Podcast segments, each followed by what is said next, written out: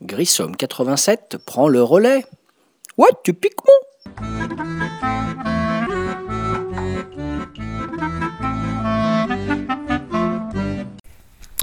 Salut les ludophiles, salut les ludopathes.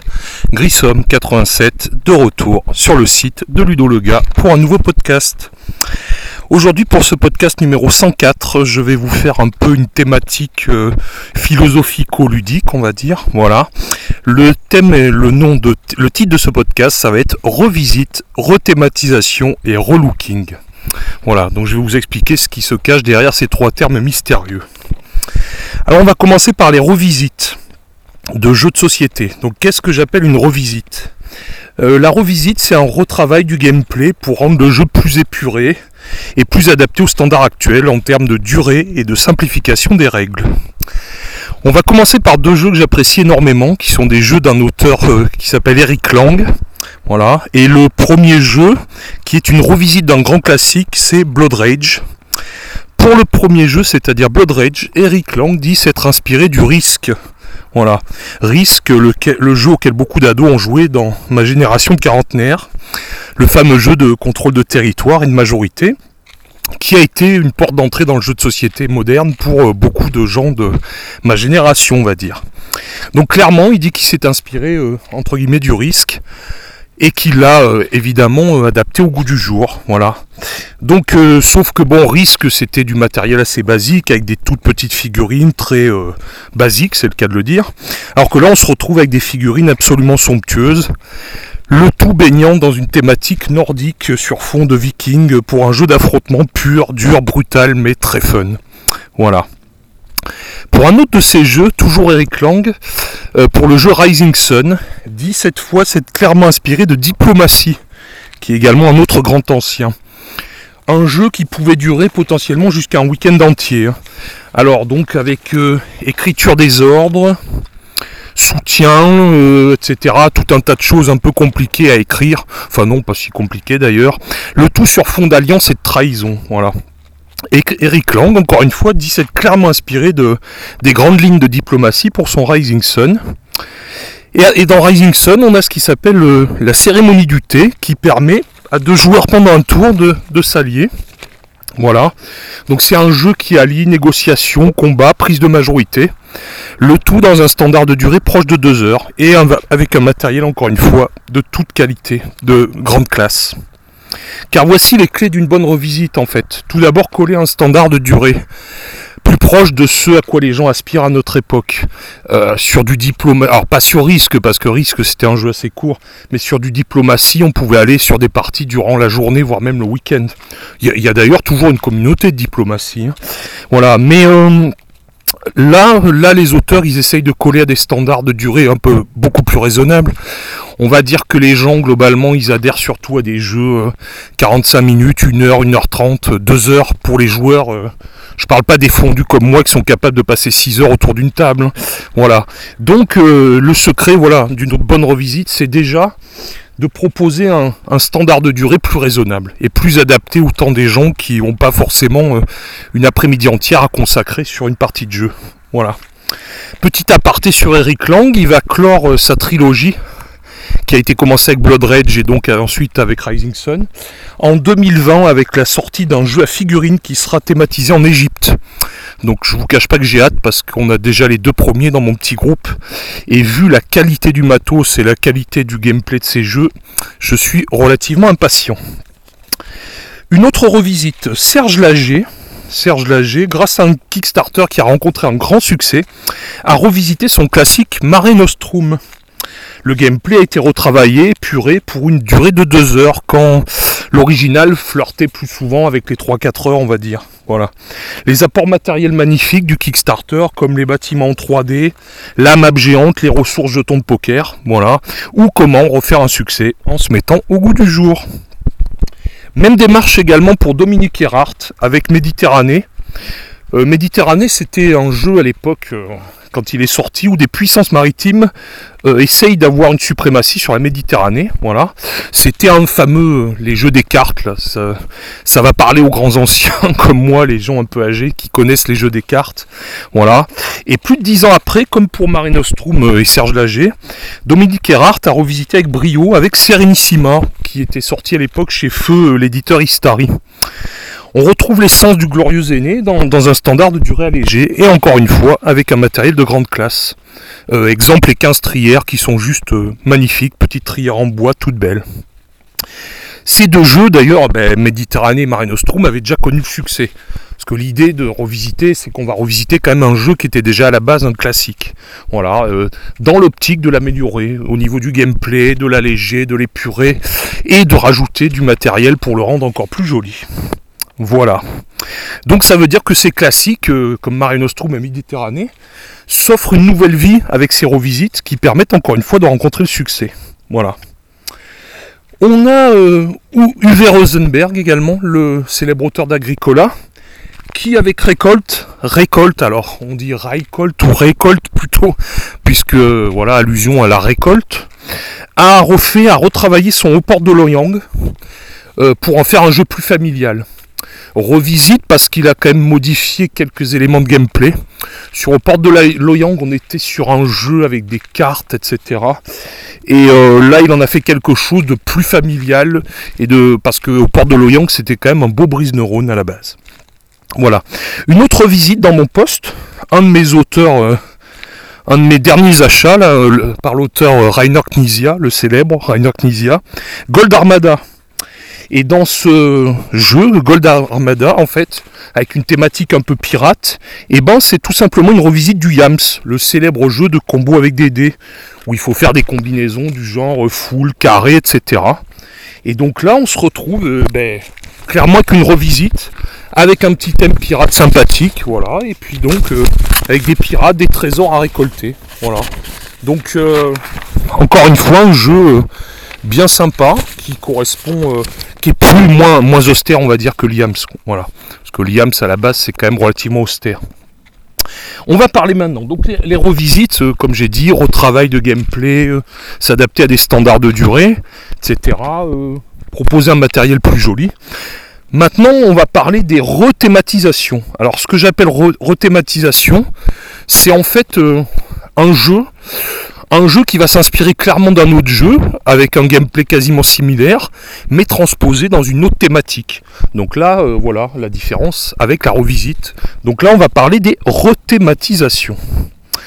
On va commencer par un autre grand ancien des fameux jeux des cartes, c'est Vinci.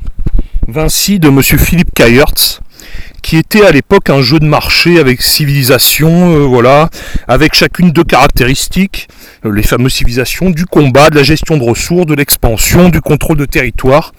Tout ça avec une mécanique de déclin qui avait fait rencontrer euh, le succès au jeu à l'époque, qui permettait de prendre une nouvelle civilisation, une mécanique très astucieuse. Et eh bien une dizaine d'années plus tard, Days of Wonder nous offre Small World, donc dans Small World, on remplace euh, tout ça par des elfes, des orques, des pouvoirs du genre marchand, pacifiste, volant. Le tout avec une esthétique un peu plus cartoon, on va dire, euh, clairement décalée. Et là encore, c'est un gros carton. Voilà, c'est clairement un carton. Il y a eu moultes extensions à la clé. C'est rapide, c'est un peu bourrin, on se chasse les uns les autres, faut décliner, etc. On reprend tous les éléments quasiment du gameplay de Vinci, mais simplifié un petit peu quand même, plus fun, mais quasi tout le gameplay est là en fait. C'est du Vinci euh, originel, mais relooké façon un peu marrant, décalé, euh, avec des elfes, etc. Voilà. Donc ça c'est une belle rethématisation parce que Small World, euh, je, alors je sais pas honnêtement les chiffres de Vinci à l'époque, mais Small World lui a fait un carton et il y a eu moultes extensions et il continue encore à vivre sa vie ce jeu avec des extensions qui sortent assez régulièrement. On va parler maintenant de rethématisation encore, où l'on reprend un gameplay transposé dans un nouvel univers. Voilà. Euh, et maintenant, on va parler d'un autre classique qui s'appelle Himalaya. Himalaya, qui est à l'origine un jeu de feu l'éditeur Tilsit, jeu de Régis Bonnecé, qui est un pick and delivery, c'est-à-dire euh, on doit euh, prendre des marchandises à tel endroit, les livrer d'un autre côté Avec programmation d'action, on se déplace sur des chemins, on prend des ressources, on honore des contrats, livraisons, etc. Le tout pour récupérer de l'influence dans trois domaines, religieux, politique et économique. Donc déjà en son temps, Himalaya, c'est un jeu qui avait rencontré un joli succès. Et bien une décennie plus tard, après le gros succès d'un jeu Seasons, toujours du même Régis Bonsé, et le fameux jeu Seasons dans l'univers de Xidit, et ben Régis Bonsé a décidé de rethématiser son Himalaya, qui est devenu Lords of Xidit, ce qui permettait, euh, ce qui permettait en fait de, de resurfer sur la belle mécanique d'Himalaya et de la transposer pour faire vivre ce nouveau monde d'Oxydite que l'auteur avait créé à l'occasion de Seasons. Donc cette fois, on va programmer, mais non pas pour euh, récolter des ressources, mais pour recruter des paysans, des archers, des magiciens, etc. Le but étant de combattre des monstres. Si ce n'est effectivement cette thématique et le plateau qui est bien différent, un peu plus flashy, etc., on est vraiment sur un gameplay très très similaire à Himalaya. C'est pour ça que je le classe plus dans les rethématisations. Autre rethématisation dont j'ai déjà parlé dans mon, post, euh, mon podcast 98, c'est toute celle de pandémie. Alors que ce soit la montée des eaux qui, se passe aux Pays-Bas avec les digues, gestion de l'eau qui envahit les digues, etc. Iberia qui ressemble un peu aux pandémies jeux de base, mais là avec des maladies du 19e siècle, genre grippe espagnole, etc. Le pandémique Toulouse, où il va falloir empêcher les grands anciens d'envahir le, monde. Le pandémique chute de Rome, avec euh, les invasions barbares. Donc je vous conseille de réécouter mon excellent podcast 98. Euh, j'ai mis euh, LOL. Voilà, c'est si vous voulez. Hein. Je continue, je continue toujours avec Azul. Alors Azul, ça a été un des grands, grands succès des 2-3 dernières années dans le monde de l'édition du jeu. Et Azul, bah, en fait, qui dit gros carton, mais forcément, ça a entraîné des dérivés d'Azul. Donc il y a eu une rethématisation d'Azul avec les vitraux de Sintra.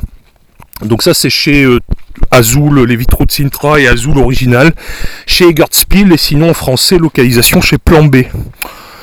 Et oui, forcément, Azul avait tellement cartonné, bah, ils ont essayé de décliner le principe. Donc bon, j'exagère, c'est un peu plus qu'une rethématisation, il y a quelques modifications de règles, mais bon, globalement c'est Azul, quoi, avec quelques ajustements. Donc les vitraux de Sintra, ça transpose le thème des Azuleros, et là ça devient des carreaux et des vitraux d'église, sur un gameplay qui est quand même relativement proche. Voilà. Un autre exemple, dernier exemple de rethématisation avec un de mes chouchous, un des jeux que j'adore, que j'ai acheté il y a quelques mois, et qui a été le jeu quasiment que j'ai le plus joué ces derniers mois, c'est Orléans. Et Orléans, euh, que j'ai beaucoup joué, il a connu une rethématisation, que j'ai pas mal joué également, c'est Altiplano. Avec Orléans, euh, Rainer Stockhausen, l'auteur, donc c'est chez, alors j'oubliais, c'est chez DLP Games et localisation française chez Matago. Avec Orléans, Rainer Stockhausen a construit un jeu autour du principe du backbuilding. Voilà, on gère un sac avec des tokens, etc. On récupère de l'argent, des nouveaux personnages, des ressources, on progresse sur des pistes, on voyage, on construit des comptoirs, etc. Le twist malin, c'était effectivement là-dedans le mécanisme du backbuilding. Voilà, le backbuilding. C'est-à-dire piocher dans un sac. Ce jeu ayant eu du succès à l'époque, et je l'avais raté d'ailleurs à l'époque, je sais pas comment c'était possible. Je me suis rattrapé heureusement. Il y avait eu des extensions, voilà d'ailleurs, euh, Orléans Invasion, Orléans Trade, Commerce et Intrigue. Et eh ben il a été rethématisé pour en faire un nouveau jeu qui s'appelle Altiplano. Et là, on est dans une thématique euh, dans l'univers sud-américain, on va dire, sur fond d'alpaga, de tissu, de laine, récolte de ressources également. Il y a de légères modifications du gameplay, on est vers un Orléans euh, un peu plus expert on va dire, mais ça reste surtout de la rethématisation. Euh, franchement tous les éléments du gameplay d'Orléans euh, quasiment y sont. Il y a quelques modifs, voilà, mais ça doublonne pas parce qu'on est quand même sur un nouveau thème sympa avec un peu plus de complexité. on, peut on peut récupérer des maisons, des bateaux, etc. vraiment encore une fois un jeu très sympa. Donc oui parce que l'idée effectivement c'est que là on a surfé sur le principe du backbuilding qui est toujours très présent, avec quelques apports de gameplay. Voilà. Souvent, ces rethématisations ont rencontré succès, comme les jeux dont elles s'inspirent, car elles collent bien en général au goût du jour. Voilà, on essaie de trouver des thèmes un peu qui sont porteurs. Euh, des fois à regret pour moi parce qu'il y a eu beaucoup de vagues comme ça de jeux euh, et je trouve qu'on en était à gaver des jeux western à une époque il n'y avait que des jeux sur l'univers western à une époque on avait eu que des jeux avec des zombies etc Voilà, bon bref, ça c'était une petite aparté. Je vais finir ce podcast avec ce que j'appelle les relooking. Voilà, il y avait revisite, rethématisation et maintenant il y a relooking. Alors ce que j'appelle le relooking, c'est-à-dire la ressortie de classique avec des versions entre guillemets de luxe. On va parler là d'amélioration de matériel et d'un retravail esthétique. La revisite, on va dire, c'est retravail du gameplay, d'un classique pour en faire notre jeu. La rethématisation, c'est vraiment transposer un gameplay dans un nouveau thème. Là, avec le relooking, on est vraiment sur un travail esthétique pour améliorer l'ergonomie, euh, éventuellement du rangement de la boîte, retravail du plateau, euh, retravail de l'esthétique générale du jeu, avec du matériel pour améliorer les, sensations euh, esthétiques et la qualité du jeu. Puerto Rico d'abord. Ben, Puerto Rico, un des, pour moi, un, jeu, de la fameuse trilogie Cube en bois, pour moi dans les incontournables absolus. Ben, Puerto Rico, il a connu une magnifique version de luxe avec des ressources réalistes. Voilà, avec des choses beaucoup plus réalistes, des plateaux plus épais, etc. Euh, L'apport des extensions directement dans la boîte. Voilà, alors c'est une version qui est très compliquée à trouver, qui génère de la spéculation, parce qu'on peut le trouver d'occasion à des prix euh, assez prohibitifs en général. Mais pour avoir eu la chance de récupérer une boîte, c'est vrai que c'est juste magnifique. Dans le même genre, on a eu Kelus, voilà, qui est sorti dans une version également retravaillée au niveau esthétique, avec un nouveau plateau. Nouveau plateau, euh, des petits sacs en tissu, des pièces en métal, voilà, quelque chose de qui claque à l'œil, de très joli également. Bon, pareil, également une version que j'ai récupérée. Je dois dire que je suis assez friand de ces versions de luxe de jeux euh, qui sont à la base des jeux que j'aimais déjà énormément. Et là, pour le coup, ils prennent un, ils prennent un cachet supplémentaire avec ce côté retravail esthétique qui en général est vraiment de toute beauté. Voilà qui a subi également une version de luxe, euh, grand luxe pour son dixième anniversaire. J'ai nommé Les Aventuriers du Rail. Vous pourrez euh, réécouter si vous voulez mon podcast. Ça doit être le 97 si je suis pas de bêtises. Donc là pareil, on a ressorti un nouveau jeu avec euh, relookage, plateau plus grand, des jolis des wagons retravaillés, un truc vraiment grand luxe. Bon là, à part les malades comme moi, c'est réservé aux gens qui, qui joue beaucoup à un jeu précis parce que mettre 100, 100 euh, dollars ou 100 euros dans une grosse boîte, si c'est pour y jouer trois fois, voilà. Donc après, on peut tout à fait se contenter des versions de base, hein, on va dire. Mais voilà, quand on aime et que c'est vraiment un jeu qu'on apprécie particulièrement, c'est vrai que ça fait toujours plaisir de mettre ça sur la table et d'en mettre plein la vue à ses petits camarades. Dans le même style également, pour le dixième anniversaire, pareil, on a eu un nouveau plateau hiver et une nouvelle version avec quelques règles supplémentaires pour l'âge de pierre. Là, pareil, on a eu une belle grosse boîte bien pleine avec quelques petites choses sympas en plus qui n'existaient pas dans la version originelle. Bon là c'est pareil, hein, que ce soit pour le Puerto Rico, le Calus, les aventuriers du rail, l'âge de pierre, on est sur des standards de prix assez élevés, mais ça n'empêche pas que les jeux ils partent à une vitesse euh, grand V. Je veux dire, en gros, ça sort sur le site euh, en, ligne. Si vous l'achetez pas dans les trois jours, euh, vous pouvez être sûr qu'il est épuisé. Ce qui peut générer d'ailleurs effectivement de la spéculation sur Internet. Voilà. Je pense aussi, quand je parle de relooking, à la valise pandémie. Voilà, ils ont ressorti une valise super classe. Voilà, avec bah, pareil le jeu relooké et la valise. C'est vrai que ça en jette pas mal. Voilà, alors le Deluxe, c'est vrai que ça plaît. Et quand c'est pour un classique à succès, bah, l'éditeur en général il met le paquet quoi. Et puis parce qu'il sait qu'il prend pas beaucoup de risques. Je veux dire Puerto Rico, Kelus déjà de base ce sont des classiques. En général on fait des versions de luxe parce qu'on sait qu'on va les écouler facilement et que c'est des jeux qui avaient déjà rencontré leur public. Par contre attention effectivement comme je disais à être rapide car les boîtes partent vite. D'où comme je disais, je me répète un peu désolé, hein, phénomène parfois de spéculation sur les sites d'occasion. Voilà. Les Kickstarter, justement, dans ce que j'appelle le relooking, ils ont permis de ressortir des versions améliorées de certains jeux également. Parce que là, les jeux dont je vous ai parlé, Puerto Rico, Calus, Pandémie, euh, les aventuriers du rail, l'âge de pierre, c'est sorti directement en boutique. On a également les Kickstarter qui ont permis de ressortir des versions euh, améliorées. On a eu euh, ces dernières années un Kickstarter pour Saint-Pétersbourg, voilà, un classique en son temps. De Vulgari Eloquentia en, en 2019 récemment. Et Gizia également, classique d'il y a une dizaine d'années. Le Kickstarter permet de prendre le minimum de risque pour le coup, parce que si c'est pas financé, ben on met pas le projet en branle, et si c'est financé, ben ça permet de proposer des produits de, belle qualité. Voilà. Donc prochainement d'ailleurs disponible Ayson, j'oubliais là, j'allais oublier. Euh, il va y avoir pareil. J'ai failli l'oublier celui-là, ou là je m'en serais voulu. Il va y avoir, ils vont ressortir une belle boîte, les châteaux de Bourgogne de Stephen Feld. Et euh, ça va rentrer dans une nouvelle collection de luxe de l'éditeur, la Aléa, qui va ressortir des boîtes relookées. Euh, à cette occasion d'ailleurs, ils vont ressortir une boîte de luxe pour Las Vegas, un autre jeu. Et donc pour les châteaux de Bourgogne, ce qui est génial, c'est qu'il y aura, y aura un retravail esthétique, bon, qui plaît ou qui plaît pas. Ça, sera à voir. Bon, moi j'ai vu les photos, je suis assez réservé. Mais il y aura les 10 extensions qui étaient sorties au fil des années et qui seront inclus dans la boîte. Voilà. Et bien de toute façon, le relooking, il a de beaux jours devant lui, hein, parce que vu le succès de certains sites comme Maple Source ou Top Shelf Gamer, alors ça c'est des sites américains qui, permettent de recustomiser les jeux. Alors on peut acheter des jetons, des disques, euh, des, des, rangements pour les jeux de société, euh, du matériel ressources réalistes, des pièces en métal, voilà. Enfin. Et l'intérêt des joueurs pour le custom, eh bien, on peut penser que les versions de luxe, de luxe, pardon, de luxe, de luxe risquent de fleurir, parce qu'il y a un réel intérêt. Euh, bah, qui n'aime pas avoir un joli jeu sur sa table et en mettre plein la vue à ses camarades? Enfin, moi, c'est mon cas en tout cas. Voilà. Euh, d'ailleurs, euh, je vous ferai un podcast, mais précis et particulier sur euh, tout ce que j'appelle le custom des jeux. Parce que là, j'aurai beaucoup de choses à vous raconter sur les rangements, sur tout un tas de choses. Voilà. C'était donc le podcast 104, Ludo le gars, toujours sur le site. Ludo le gars, c'était Grissom, parti en promenade dans les vignes. Là, il y a la nuit qui commence à tomber, donc je vais rentrer à la maison avant que ma femme s'inquiète. Et je vous dis à bientôt les Ludo. À bientôt, bon jeu, et à bientôt, on se retrouve pour le podcast 105. Et je peux déjà vous annoncer le thème, ça sera le 105 sur Kitchen Rush, un de mes derniers achats, et j'ai sous-titré le podcast 105 Kitchen Rush, cauchemar en cuisine. Donc on se retrouve bientôt. À ciao les Ludo